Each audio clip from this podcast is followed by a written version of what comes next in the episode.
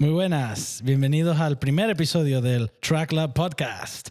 Yo soy Dani Luces. Yo soy Asier Amo. Y yo soy Víctor Hernández. Pues aquí en este podcast vamos a hablar un poco sobre lo que hay detrás de una grabación, un concierto, un viaje. Vamos a hablar de música, de bandas nacionales, bandas internacionales, Tal vez nos metamos un poquito a lo friki en cuanto a audio y producción, pero no mucho porque nos aburrimos. Eso es. y os aburrís. Nos aburrimos a todos, a nosotros y, al público. Dani y yo básicamente somos técnicos los dos, sobre todo de directo, pero bueno, también de producciones y Víctor es músico también y vamos a hablar de las fricadas que normalmente hablamos sin grabarlas, pero ahora las vamos a grabar. Y, y Asier, Asier no es músico, pero es batería. Ajá, eso es importante, hay que dar esos datos ya también. hemos ¿eh? roto el hielo. pues primero queríamos hablar un poco sobre cosas recientes que han pasado. Eh, hay un disco nuevo de Liquid Tension Experiment que sale este año y que a nosotros nos emocionó bastante porque hace más de 20 años que esos frikis nos sacan un disco. y encima el, el tráiler que hicieron, la verdad es, que me pareció bestial, o sea, me pareció guapísimo. O sea, de repente ves ahí LT3 y ven sale Tony Levin y yo digo, ¿qué está pasando? ¿Esto qué es novedad? Me, puse, me, puse muy tenso y además sonaba es marketing, es marketing para, para, gente del prog. Es marketing sí, sí, sí, o sea, porque es que sabes quiénes son. además que hace 20 años la mayoría de nosotros éramos casi jóvenes. casi jóvenes. Y decíamos, ¿qué, es esto? Algunos no habíamos nacido. Joder, y encima todo instrumental y decías, ¿por qué esto es tan guay si no canta nadie? Precisamente porque no canta nadie, que los cantantes somos un poco pesados a veces, ¿verdad? Sí, ¿eh? es verdad. Sobre todo si nos dejáis hablar. La verdad es que, joder, yo tengo muchas ganas, así que a ver si no se demora demasiado. ¿Hay fecha para eso? Creo que sí, creo que a comienzo, no sé si era marzo, por ahí, de este año ya. De este año, que hoy es 2 de enero, estamos, estamos a 2 de enero. Uh, feliz año nuevo, Urte Berrión a todos. Sí, sí, feliz año. Happy New Year. No sabemos cuándo saldrá esto, pero hoy es 2 de enero. Aquí estamos rompiendo el espacio-tiempo. Exactamente. ¿Alguna otra noticia tenemos así? Sí, sí, yo quería, yo quería aprovechar de hablar un poco de la muerte de Sean Malone. Ah, sí, cierto. Porque para mí siempre era el mejor bajista del mundo. O lo puedo discutir, pero puedo terminar con una botella rota en la cabeza de alguien si alguien me lo discute. Yo soy, en plan, eres una persona tranquila, pero la violencia se acepta en caso Yo soy una persona tranquila, pero si alguien me dice que hay bajistas mejores que Sean Malone, ya... Bueno, yo mientras la botella que rompáis no sea la mía. y el rollo es que también en este primer programa lo vamos a enfocar un poco en, el rollo de Sean Malone y Sean, eh, Reinhardt. que también ha muerto este año, murió a principios de este año, eh, encima los dos bastante jóvenes. Sí, y 48 y 50 años. Sí, sí, sí. y entonces, pues como los dos se pertenecían a Cynic, que es una banda que. Una banda de culto, de culto. death metal progresivo. Sí, y luego, pues, eh, Son Reinhardt estuvo en, en, Death, que es una banda mítica donde la veas. Grabó eh, Human. Pues vamos a enfocar todo el programa un poco eh, en ese rollo. Y bueno, y a ver qué sale. Vamos. ¿Qué hay por ahí? Pues en este primer segmento lo que vamos a hacer es hablar sobre algunos discos o canciones recientes que hayan salido, tanto nacional como internacional, y que nos hayan molado. Vamos a escuchar y hablar un poco de eso. Mirar un poco detalles, tanto de producción como composición, lo que nos dé la gana de, de hablar. Quería empezar yo hablando primero sobre Morphium, que es una banda catalana sacaron un single nuevo de un disco que aún no ha salido que se llama Dance of Flies. Se indica por aquí sutilmente que dejemos de dar hostias a la mesa. Es el primero y ahí Los nervios se notan, está la flor de piel. los golpecitos al final se escuchan. Pues yo quería hablar un poco sobre el single nuevo de Morphium que se llama Dance of Flies. Eh, mezclado por Marco Baruso, que es un productor italiano que ha mezclado los últimos dos o tres discos de la Cuna Coil. Ha trabajado con NEC, con muchos grupos italianos muy guay y a mí me parece una propuesta brutal. Algo un poco distinto, un poco industrial, un poco electrónico. Morphium es una banda que se le ocurra mucho en, en todos los aspectos, la verdad. Sí, sí, vamos a escuchar un poco de esto. Sonido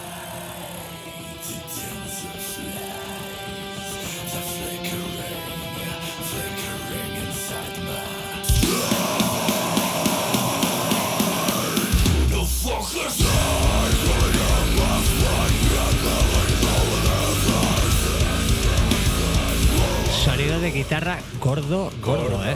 Gordo, Muy gordo. bastante Sí, bestia. sí. Lo que me mola es que todo suena gordo, porque el bombo, la batería, todo tiene mucha gordura.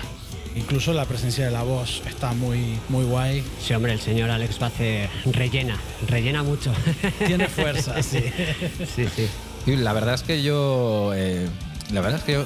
Y me voy a sincerarme aquí, no les había escuchado a pesar, a pesar de la insistencia. Los vi en directo en el Leyendas del Rock hace dos años, pero en. Bueno, creo que había escuchado eh, algún single o algo así, pero la verdad es que este último no lo había escuchado todavía. A pesar de la insistencia de, de gente que conozco que trabaja con Morpheus. No sé de quién estás eh, hablando. No sé de quién puede No, estar hablando. no ¿De sé. qué puedo estar hablando? Ni idea. No te sientas aludido. Pues guay, está muy guay eso. Lo otro que yo quería hablar era de Architects, porque el que me conozca sabe que soy muy fan de Architects. Y lo nuevo que han sacado es un poco, un poco una vuelta a su sonido, porque simplemente porque han sacado unos discos tan como específicos que ahora todas las bandas de metalcore de los últimos dos o tres años roban dos riffs de Architects y se hacen llamar una banda. Y con eso hacen discos enteros. Claro. Entonces los mismos architects como que se dieron cuenta que ya ese estilo que ellos inventaron ya está un poco sobreutilizado, Sí. pues han, han buscado cambiar un poco. Y quiero mencionar, esto lo mezcló Zach Servini, un productor americano que llevaba muchos años trabajando en estudios de grabación gigantes y de alto nivel. Y cuando pasó la pandemia, pues se compró unos cascos y se puso a mezclar en la esquina de la sala de su casa con unos cascos y con, y eh, con, esa, con esos e- equipos mezcló lo nuevo de Architects y lo nuevo de Bring Me the Horizon también. Con una calidad brutal porque nada, con cascos, usando referencias, escuchando en distintos sistemas y pues mira, no hay pérdida de calidad alguna. Este sonido, me gusta mucho esta canción. Dale. Tiene un rollo un poco industrial, un poco, un, un poco sucio. Yo sé lo que te gusta a ti.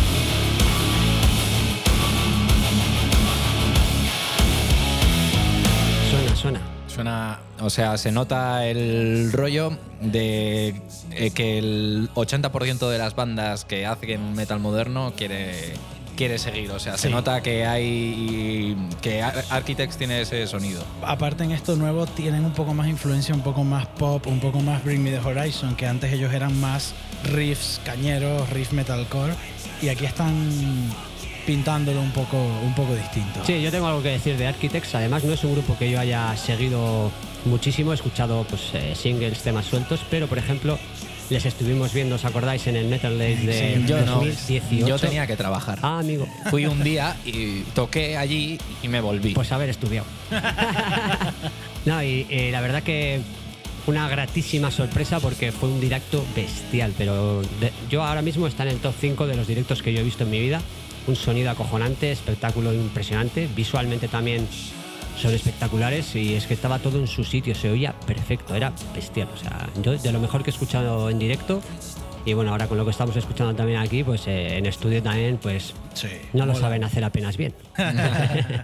Bueno, yo quería hablar de un par de bandas. Eh, la Nacional, que precisamente estuve viendo en el último concierto que dieron antes de que empezase la pandemia, dos semanas antes, es Dracum. Les conozco desde hace tiempo y concretamente del último disco que han sacado que se llamaba, y en el que colaboré, que se llamaba, mm, bueno, y se sigue llamando porque sigue existiendo, Zombie Dragons of the Outer Space. Eh, es un folk metal mezclado con death metal bastante guapo. O sea, eh, lo han grabado en, según estuve viendo, en X Studio.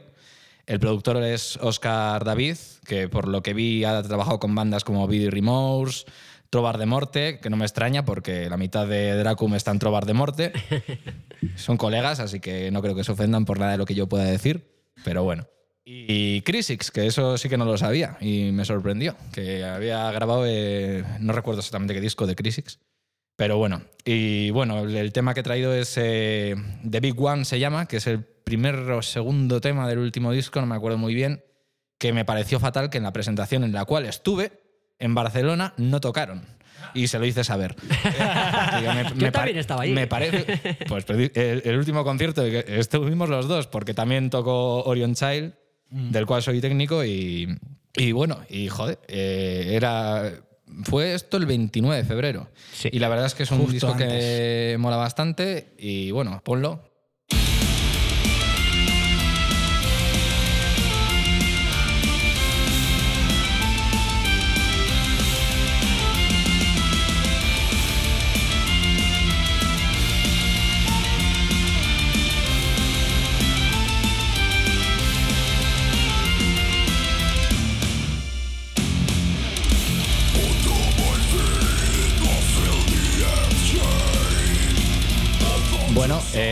La verdad es que este, en este disco lo que han cambiado sobre todo es eh, tiene nuevo cantante.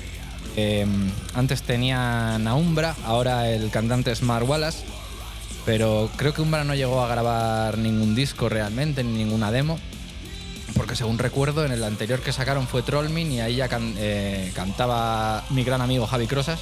Y bueno, en la producción, a pesar de que es un disco de folk metal, la verdad es que todo tiene Hombre, mucha hay- presencia. Hay presencia de guitarras, que Hay mucho, de mucho rollo folk metal fallan mucho en. Bueno, no es que fallan, es que es lo que quieren.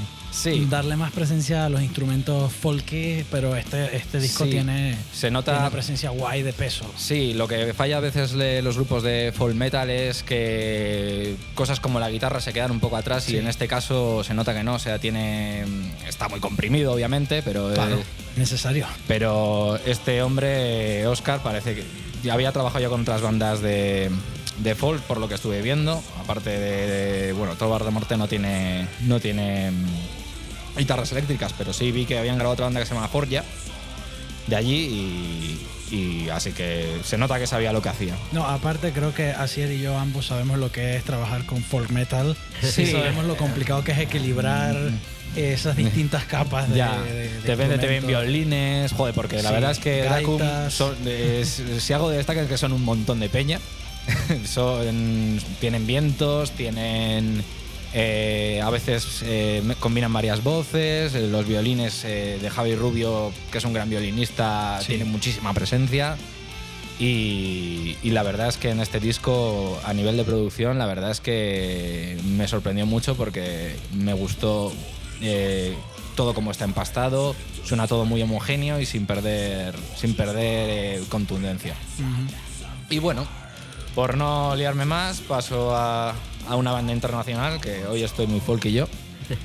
y que me sorprendió es eh, Equilibrium, de la cual soy un gran fan. Y resulta que sacaron con esto de la pandemia un, un single, o sea, sacaron solo un tema que se llama One Folk. Y lo escuché de casualidad escuchando el vuelo del Fénix y dije, hostia, qué guapo. Y yo a Equilibrium les había perdido un poco la pista desde hacía un par de discos y dije, hostia, qué guapo suena esto, ¿no? Em, bueno, dejamos que suene un poquito.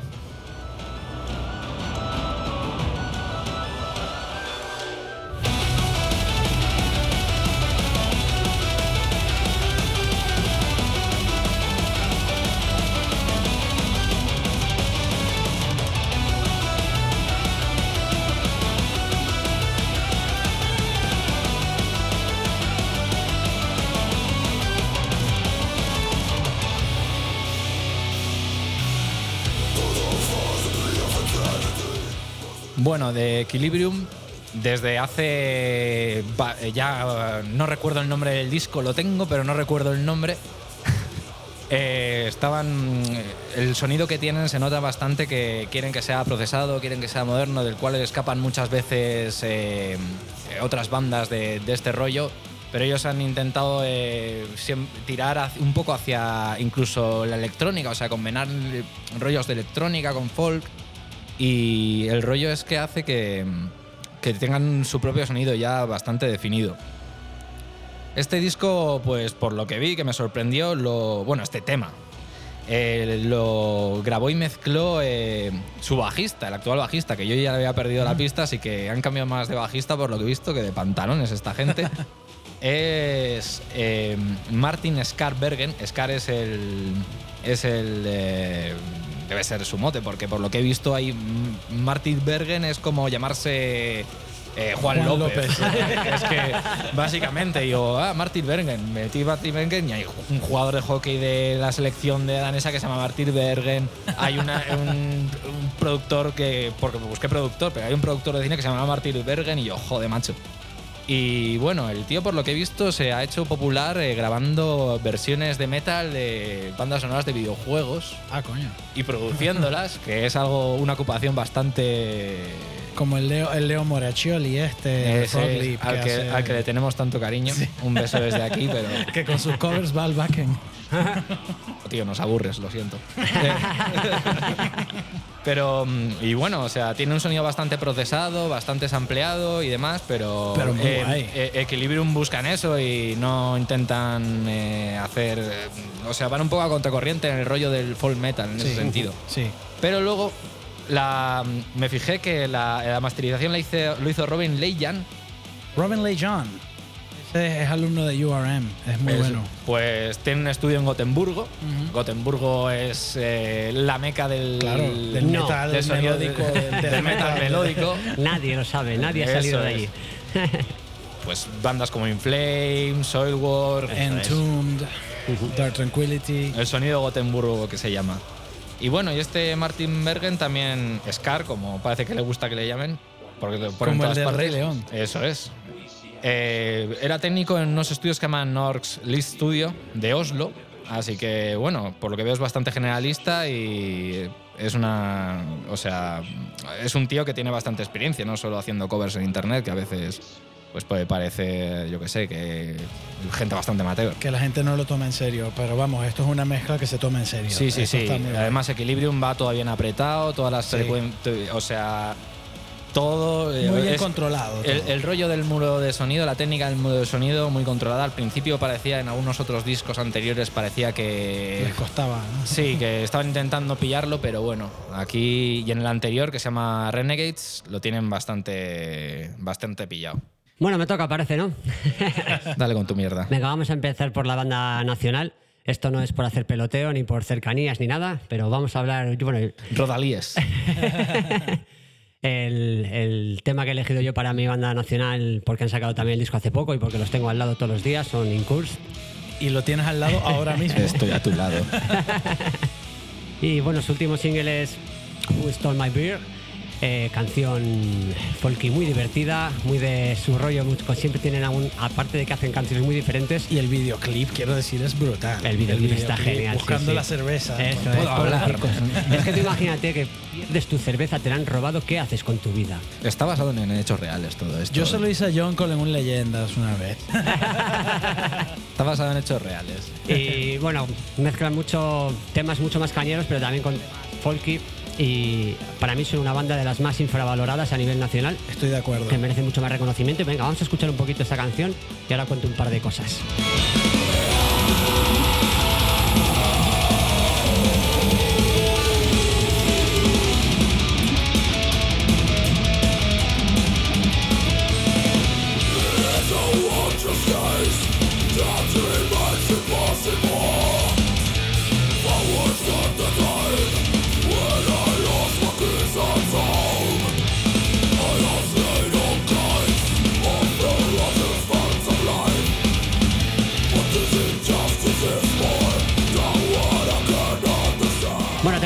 Reconocer que ahora mismo estábamos todos aquí bailando.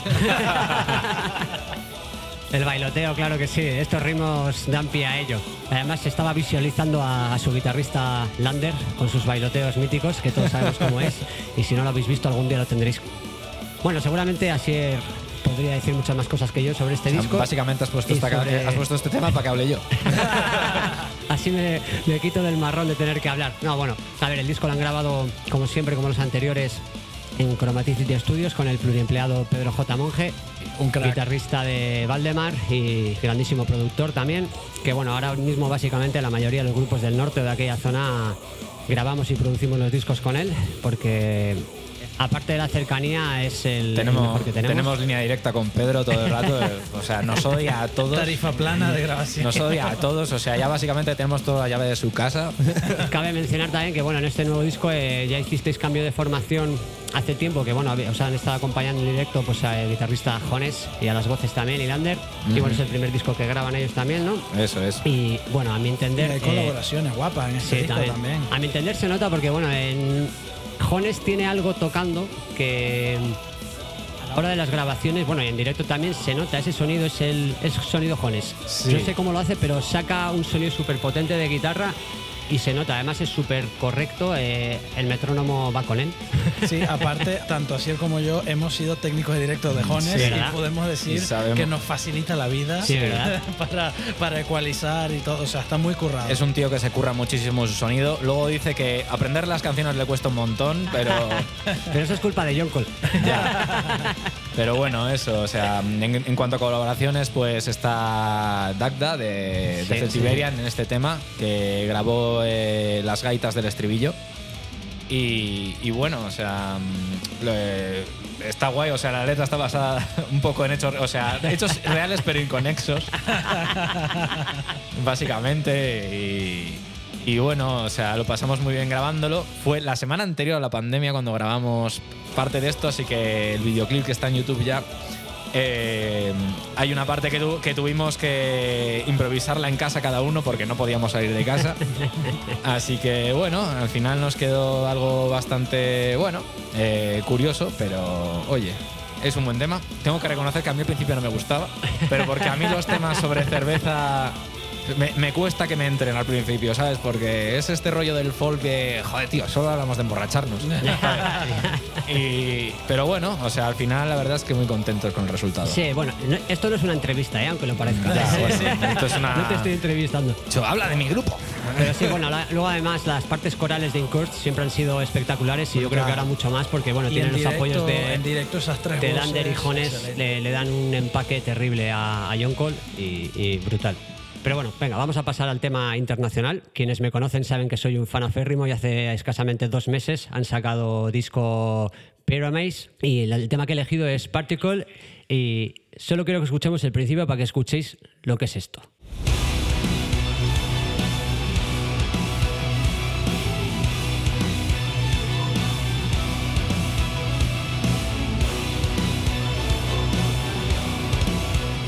Bueno, pues ellos, eh, como habéis podido escuchar en esta parte, tienen de todo y todo se escucha. Y todo se escucha en su sitio. La madre que los parió. Quiero ¿eh? decir, el- lo que es el bombo y el bajo, el bajo tiene una presencia muy guay y el bombo muy redondo. Sí, Gordo, sí, pero ¿verdad? redondo. y o sea, joder, luego muy las equilibrado. orquestaciones también es que rellenan muchísimo y, to- y se oyen todas, no es algo que dices, es que hay aquí algo que no lo he escuchado, no, no, está todo en su sitio.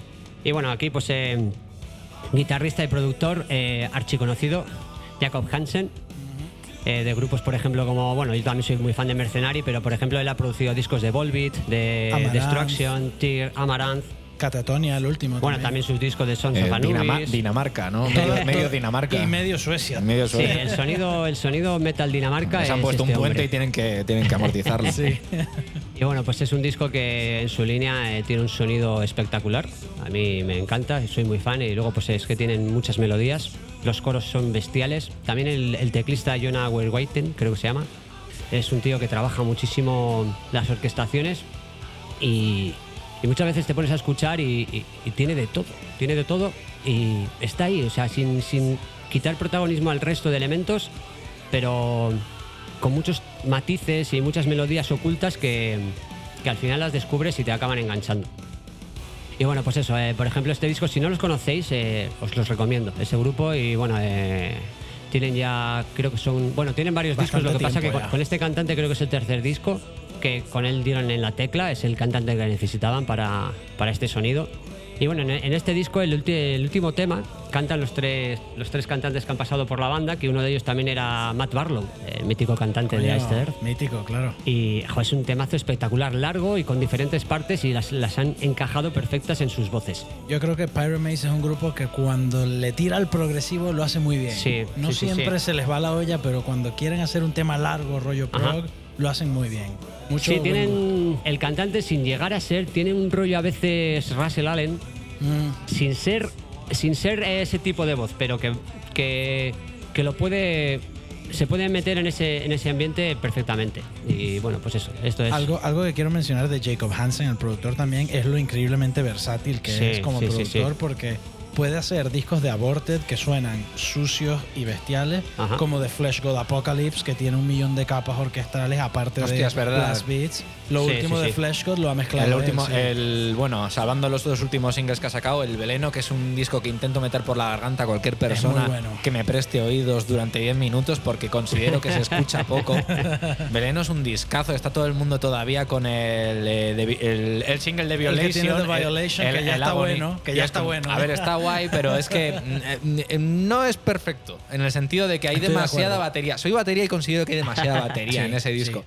Y es como intentas meter tantas cosas con ¿Y sabes calzador. qué pasa? Que en esa época el batería era el cantante y compositor. Vaya sorpresa. Sorpresa, el protagonismo de la batería es el que componía No, todo. no, es importante porque, a ver, la batería tiene muchísima presencia y muy- es muy importante, pero es que eh, daba la sensación de que mm, el conocimiento, o sea, en producción no daba para más. Intentabas meter una banda eh, de metal con una orquesta sinfónica completa Sí. y decías, "Ah, algo tiene que fallar. Y o sea, es metal impos- muy extremo, muy de muy rápido, extremo. muy- ¿eh? De que con este último, pues eh, en plan, se han, re- han intentado quitar eh, un poco el que el bombo no suene tan plasticoso como sonaba hace eh, 10 años, eh, que todo el mundo intentaba que el bombo le sonase así, así como súper presente. Y bueno, eh, yo creo que han ganado. La verdad es que es un discazo. Por favor, escuchad de Leno. no me pagan. Pues bueno, en definitiva, Jacob Hansen Es Dios. top, top de los top eh, a nivel europeo.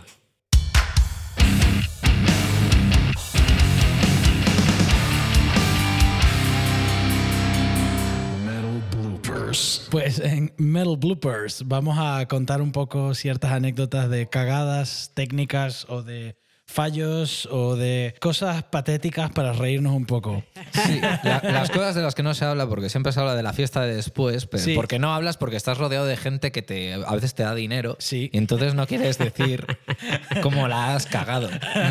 O, o porque a veces puede ser un fallo técnico no humano. Pero Claro, claro. pero claro, todo el mundo habla de lo guay que quedó al final el bolo o el festival. Pero aquí vamos a reírnos Y un tú poco. te callas como una puta porque, bueno, porque quieres que te vuelvan a llamar. Claro, Y de, "Jo, claro. ¿Sabes? Que es gracioso, que había cuatro, que me he dejado esto muteado cuatro temas. Nadie se ha dado cuenta. Y eso no lo dices. Así que bueno, venimos aquí a sincerarnos. Eso, que, queremos que empiece Víctor, que nos va a contar algunas Ah, cosas. bueno, pues eh, venga, un par de ellas o tres. La primera, la verdad es que me acabo de acordar. Estaba pensando en otra cosa, pero cuando estaba hablando a Sier, he dicho, ay, es verdad. Ha dicho mute y, El mute tiene muchas historias. Sí, sí. y realmente no es un mute, pero bueno, fue culpa mía porque eh, hace año y medio más o menos hice un tributo de Queen con, con los chicos de Dry River. Tienen una banda que se llaman Fat Bottom Boys. Y bueno, no estaba Ángel Belinchón, su cantante, y me llamaron. Y bueno, pues eh, no hicimos ningún ensayo. Eh, Ellos tocaban, son de Castellón y tocábamos en Loeches, al lado de Madrid. Me presenté allí, les conocía a un par de ellos de, un par de cosas y tal.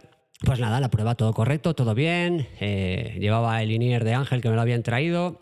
Todo guay. eh, Bueno, para quien no sepa, un INIER es un. O sea, es un. eso es. Pues bueno, eh, hicimos la prueba, todo correcto, perfecto, muy bien, muy bonito, gente muy maja. Nos fuimos a cenar, volvimos y cuando empieza el concierto, empieza a sonar la intro. Yo estoy ahí con mi inier, todo feliz, todo contento. Y, y justo pues a 30 segundos de que acabara la intro y tuviera que salir, me quedé sin pilas en el in-ear. O sea, dejó de sonar y dije, what the fuck? Y, y claro, eh, todo lo llevábamos en el in-ear, no había monitores de escenario. O sea, si no tenía eso, no escuchaba nada. Entonces fue... eh, eh, Ese es el es- peligro de los INIERs. Esto, o sea, esto, espera, mierda. Y dije, tengo pilas, tengo pilas, ¿dónde están las pilas? Abrí el maletín del micro, empiezo saco pilas y de repente ya se acabó la intro y empezó a sonar el primer tema y dije, a tomar por culo. Pues nada, salí corriendo. eh, afortunadamente era One Vision, un tema que había cantado muchas veces. Y bueno, pues Lo por, cantaste de memoria. por lo, que, por lo que intuía que salía por la PEA, empecé a cantar y después de la primera frase me acerqué a Carlos, al guitarrista, y le dije, Carlos, no, madre, claro, porque era el primer concierto que ellos hacían conmigo, apenas me conocían. Y nada, hicimos el tema. Bueno, salimos del paso y según acabó el tema, yo dije, buenas noches, lo eches. Me fui directo a Carlos y le dije, por favor, habla tú. y me fui, me fui detrás a cambiar la pila. Bueno, salió del paso y... Pero vamos, cosas graciosas que dices, el momento pánico de mierda, o sea, ¿ahora qué hago? Eso es absolutamente increíble. Tenéis que sentirlo alguna vez. Sí, sí. Es, es- es un, es Delante como- de un montón de gente. Hay que es una adrenalina, pero negativa. Ya, muy ya, ya. fuerte. Sí, lo que pasa es que luego te acuerdas de aquello y dices, jo, qué guapo. Qué sí, risa. luego cuando sale bien te sientes, te sientes muy bien, pero cuando en ese momento estás deseando morirte. De hecho, algo muy parecido me pasó contigo en el primer concierto que hicimos juntos, Víctor. ¿Ah, sí? en, en Vigo, un rock en familia tocando Hostia, Iron Maiden. cierto, sí, que casi me íbamos, mato. Cuando, íbamos- sí, cuando íbamos a tocar el bis, creo, ya era el último tema, el penúltimo, pues me quedé yo sin, sin pila en el inalámbrico del bajo. Tuve que decirte a ti, ya va, habla con el público.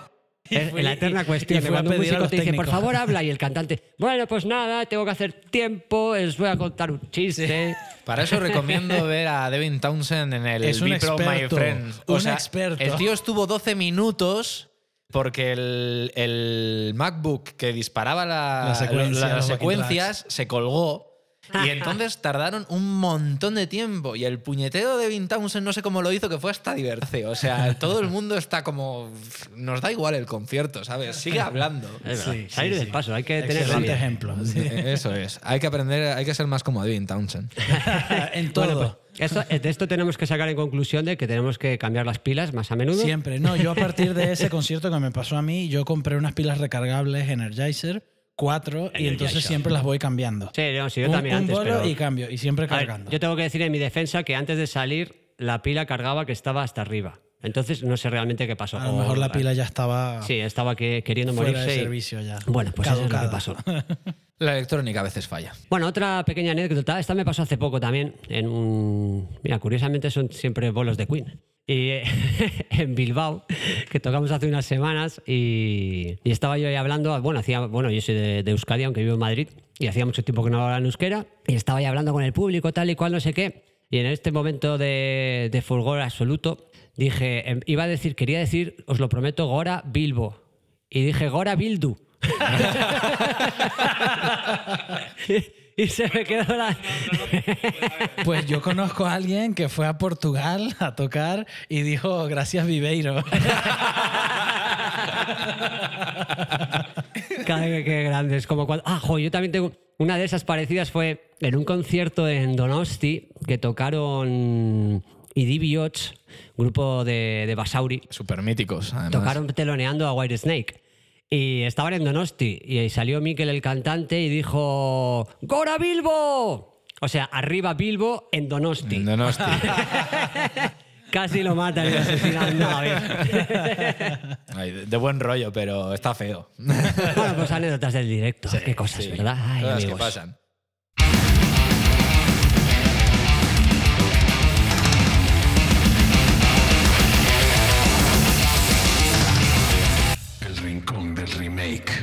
Bueno, vamos aquí a hablar de una cosa en la que yo eh, estoy bastante en contra por lo general en mi vida, que son eh, los remakes, remaster y todas esas historias y demás terminología que para intentar adaptar a, bueno, ya sabéis de lo que hablo, ¿no? Pues entonces, ¿para qué voy a hablar más?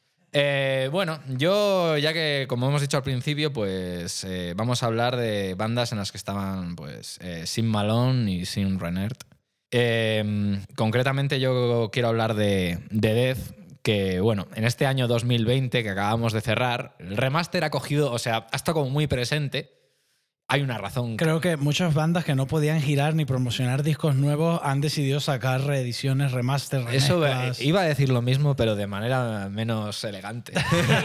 de nada. es básicamente, pues como no podemos girar y tampoco tenemos material para sacar un disco nuevo, pues vamos a remasterizar eh, lo que se nos ocurra. En mi opinión, muchas veces eh, de, manera, de manera innecesaria. Y con Death eh, hay de todo. Sí. Porque son Death. bueno, eh, yo me voy a. Me quiero centrar un poco en el Human, porque, bueno, no, eh, para el que esté puesto en Death, Creo que aparte de ser uno de los discos más míticos, porque es de la, de la etapa como media de Death, eh, creo que también el, el remaster, que no estoy seguro si es un remaster o una remezcla, no estoy seguro. Eh, no estoy seguro. El Human, bueno, me he empapado un poco de todos lo- los discos de Death, porque es que en Spotify, o sea, eh, pone reissue, que no sé. Sí, una reedición no, no significa que Pero es que tenga hay- que ser un remaster. Lo han hecho con todos los, con todos los discos de Death y yo creo que esto es absurdo. O sea, mira, os juro por Dios que yo me puse el Symbolic de, de Death, el original, y seguido me ponía el este y ninguna diferencia. Por lo menos en el Symbolic. En el Human sí que lo noto. Sí, se nota. Sí que lo noto. Curiosamente. Y luego, por ejemplo, en Spiritual Healing, que es más antiguo, no lo noto tampoco. Así que no sé exactamente qué han hecho en cada disco. También hay un remaster, o lo llaman remaster. eh, no sé, gente que no está puesta en esto y llama remaster a cualquier cosa. Sí, pero exactamente. eh, básicamente, creo que sí. eh, en el caso de Human sí que es un remaster. No sé si le hacía falta, la verdad. O sea, se- oye, suena mejor. ¿Qué cojones? ¿sabes? Pero no me parece que Human sea un disco que sonase mal, el original. Así que, bueno. eh, Unas líneas de bajo que son de las mejores del Ya, mundo. ya. Vamos, que Steve DiGiorgio, aún con lo joven que era, se flipó.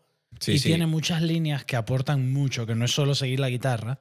Y Sí. que en el original es un poco frustrante lo poco que se escucha en Ya. la mayoría del disco. Mientras que en la remezcla, una de las cosas que más sale es eso, que vamos, que se distingue. Sí. Y, y es que lo escuchas y dices, coño, hay otra, hay como otra capa a este disco. O sea, hay más. Porque hay partes en las que el bajo canta. O sea, es, casi. es muy es. influenciado por Sean Malone. Eran muy amigos. Eso es. dos. O sea, prácticamente, o sea, se nota que Cynic y, y Sí. son bandas muy hermanadas en el sentido de en que. esa época, especialmente, vamos, porque Chuck, Chuck contrató a la mitad de Cynic para grabar Eso este es, disco. o sea, no sé si alguien ha visto el documental sobre, bueno, sobre Death, más, más que sobre Death, yo creo que sobre Es Chuck la historia Schuldiner. de Chuck, Es, sí. es la historia de Chuck Schuldiner, que al final era, eh, él era el alma de, de Death. Eh, y bueno, como sabrán muchos, pues murió de leucemia por dos, a Creo que era un principios de- cáncer en el cerebro. ¿Cáncer de cerebro? Yo creo que era leucemia. Bueno, de un cáncer fue. Eh, bueno, eh, algo bastante grave, vaya. Sí. Y joder, pues, Joder, tan grave que se murió. Ya, ya, y bueno, a ver, y, y es que encima pues eso ha mm, creado muchas leyendas en torno a él también, pues porque, joder, Porque no se puede defender cuando ya, hablan no, de no se puede defender. No, y hombre, también, eh, no sé si lo habéis visto, habla mucho de, de la imagen de Chuck como persona y como músico porque se sabía muy poco de él. O sea, al final es eh, Death eh, fue un grupo muy, muy rompedor, mm, básicamente dio nombre al subgénero. Sí, sí, básicamente creó el death metal y luego creó el death metal técnico. Eso y- es, o sea, es que es básicamente creó el death metal y luego creó el death metal técnico. O sea, se aburrió de su propia creación. se aburrió de él mismo en sus prim- eh, para el tercer disco y dijo, voy a hacer lo mismo, pero voy a meterle mm, eh, forma, o sea, mm, tiempos y métrica extraña. Y, descubrió, y descubrió la escala armónica menor y a partir de allí ya se le fue la. Yo soy batería, en eso no me meto. Eh, pero, pero vaya, o sea, es un, ha sido siempre un grupo muy rompedor. Yo la verdad es que los descubrí tarde porque soy relativamente joven. El primer disco de, de Death que escuché fue a Sound, eh, Sound of Perseverance. Brutal, discaso. El último, que también tiene un remaster que no noto la diferencia y sinceramente creo que no le hacía falta. No. Pero bueno, eso de lo que dices de no notar la diferencia es un poco como cuando estáis en un directo vosotros de técnicos y el guitarrista te dice, ¿me puedes subir un poquito el monitor que no me escucho? Y, y dices que le has subido, pero no Y le has no lo subido. haces, Pero no es claro. verdad. Y te, te dice, perfecto, ahora es Excelente. genial, genial, gracias, Pero gracias. básicamente eso es, es, es psicoacústica. Eso tiene una, una explicación eh, perfectamente razonable, que es cuando te centras en un sonido, lo escuchas con más claridad. Claro. O sea, básicamente es, es algo de psicoacústica. Es el cerebro se enfoca en ciertas partes. Sí, pero, o sea, yo voy a buscar diferencias y hay eh, eh, discos de, pues, por- obviamente, el Skim Glory Gore, que es del 88, me parece. 87. 87, que lo grabaron eh, de cualquier manera en tiempo real y joder, pues cuando oyes un remaster, obviamente un disco así de gente que no tenía dinero, pues eh, se nota que algo le han hecho. Y que en esa época había que tener mucho dinero para grabar un disco Sí, sí, sí. medianamente decente. Sí, no hoy es en como ahora. además- Hay estándares distintos ahora. Ya, eh, pero se pierde un poco el- Sí, la claro. frescura. Que Sí, es- pero a mí sí. es algo que me preocupa, ¿sabes? O sea, los discos suenan todos muy parecidos porque, bueno, algún día hablaremos de esto más profundamente, que es la guerra de volúmenes. Sí. Sí. Que es The que. loudness wars. eh, loudness war. Es algo muy importante. Básicamente, que es que si tu canción suena en la radio, eh, quieres que suene más alta que la anterior y la siguiente. Y al es como final. la publicidad. Pero nunca más sonar más alto que la publicidad, que el anuncio. Que nunca jamás va a sonar más alto que la publicidad. Eso tenedlo claro. Eso. Pero. Y claro, en estos discos de, de los 90 o finales de los 80 se nota muchísimo. Si Sí. escucháis un disco de death metal a día de hoy. Y eso a veces lo que pasa es que escuchando se te hace mm, se te hace que todo te suene igual. es o que sea, te cansa, te, te cansa cansa, los oídos. te cansa los está oídos. Todo, todo siempre a tope de volumen. Sí, sí, sí. No hay dinámica. Y no te llama la atención, o sea, puedes escuchar un disco por encima sin prestarle ninguna atención. Y, y eso, pues, no siempre me gusta y es algo que me mola de estos discos, o sea, pero bueno. de los discos de esta Bueno, época. para, para eso también tienes los discos de aquella época, lo puedes, lo Claro. puedes escuchar igualmente. Pero si los remasterizan todos, No, pero, pero sigue existiendo el, el- Sí, el original. En el caso de Death están en, En el caso de Death- el original y el Sí, eso me parece muy bueno sí. porque me he documentado eh, sin salir de Spotify y eso está muy bien. Hay gente, Sí. hay algunos grupos que los quitan y me parece Es verdad, me eso- parece- eso es cierto. Y me parece fatal. Vamos a escuchar un poco de, de, de qué, del Human. Eh, sí, ponemos. bueno, del Human que es un discazo. Ujú. Este es el single que en el videoclip no sale Steve DiGiorgio. Él grabó el bajo y él no pudo hacer la gira porque él estaba girando con Sadus y había otro bajista grabando el videoclip porque lo grabaron en medio de la gira. Y además fue este el primer videoclip de death metal que salió en la MTV, me parece sí, recordar. sí, correcto. que fue bastante rompedor en ese sentido. El primer videoclip de, de Death. Sí, el primer videoclip de Death, correcto. Aquí no sé si has puesto el Reissue o el normal, creo que es el Reissue. No se nota, luego comparamos. Vamos a comparar ahora.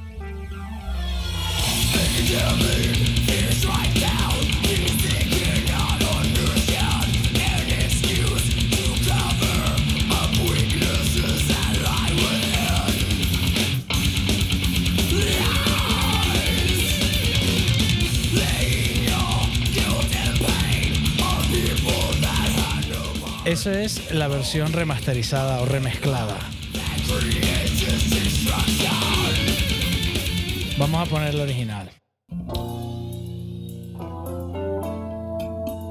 La diferencia, incluso en la parte de guitarra limpia, de es la que se nota especialmente, se nota especialmente en la limpia, porque la, Sí. en la original se nota como- Yo lo achaco un poco a, a la cinta magnética. Claro, cuando hacían en tape. en Sí, cinta. al final en- grabando en magnético, eh, la cinta magnética te comprime.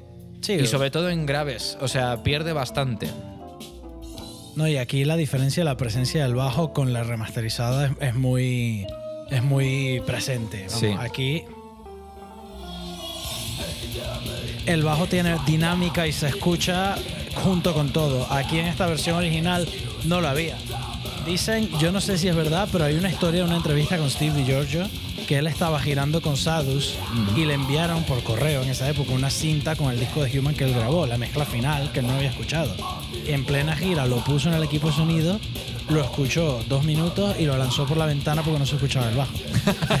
Apro- aprovecharon que él no estaba para. Estaba frustrado porque era su primer disco de una banda grande, guay, y no se escuchaba lo que había hecho y que se había partido el culo grabando Ya, esa- ya, ya. esa Porque línea. las líneas de bajo eh, Sí, están son, muy son, son clase mundial, las líneas de abajo de, de Human de la F, totalmente.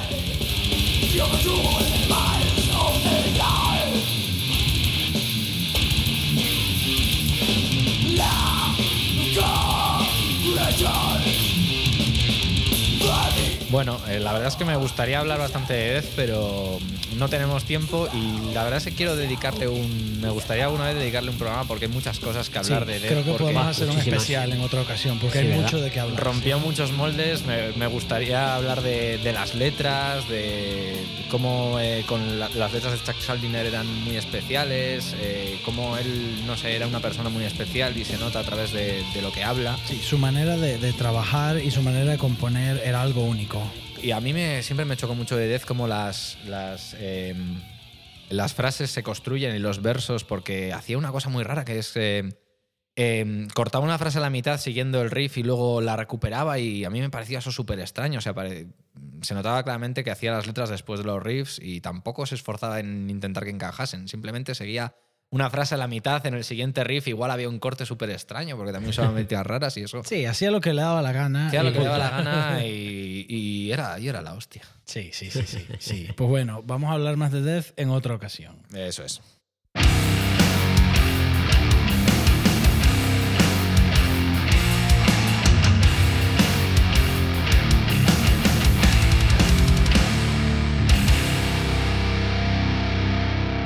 Ya estaría. Y hasta aquí. Hasta aquí. ¿Ya? Pues para despedirnos vamos a hablar un poco sobre lo que es TrackLab. Queremos que la gente que nos escuche, que nos escuche donde nos estén escuchando, en iTunes, en Spotify o donde les dé la gana. En la página web también van a poder encontrar el mismo podcast, se puede descargar y llevarlo en tu móvil o tablet. La página web es tracklabmedia.com y pues allí pueden enterarse un poco más sobre lo que es TrackLab aparte del podcast, lo que son las TrackLab Sessions y lo que es el canal y las redes sociales de TrackLab. Ujú. Pues nada, hasta aquí. Un placer haber estado aquí en este programa con vosotros. Seguiré de cerca esto. Sí, yo, yo recomendaría seguir de cerca esto. Eso es. Vamos a terminar poniendo una canción de algún grupo que nos mole y el primer programa pues vamos a poner un tema de la época, que es un Ajá. grupo de los que todos somos colegas. Yo he sido técnico de ellos en directo varias Ujú. veces y pues sacaron un disco nuevo ahora durante la pandemia, así que vamos a poner Contra viento y marea de la época para terminar, para cerrar. Hasta luego, venga. Un placer, gente. Un saludo. Esperaba más de vos. No hay botín que yo no alcance, ni mar que me cause pavor. Muchos casi me logran capturar, nunca han podido. ¿Queréis oír mi historia? Aguzad el oído.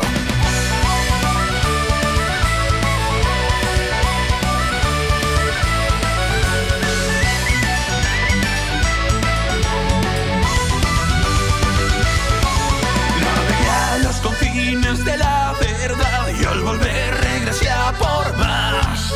Naufragar nunca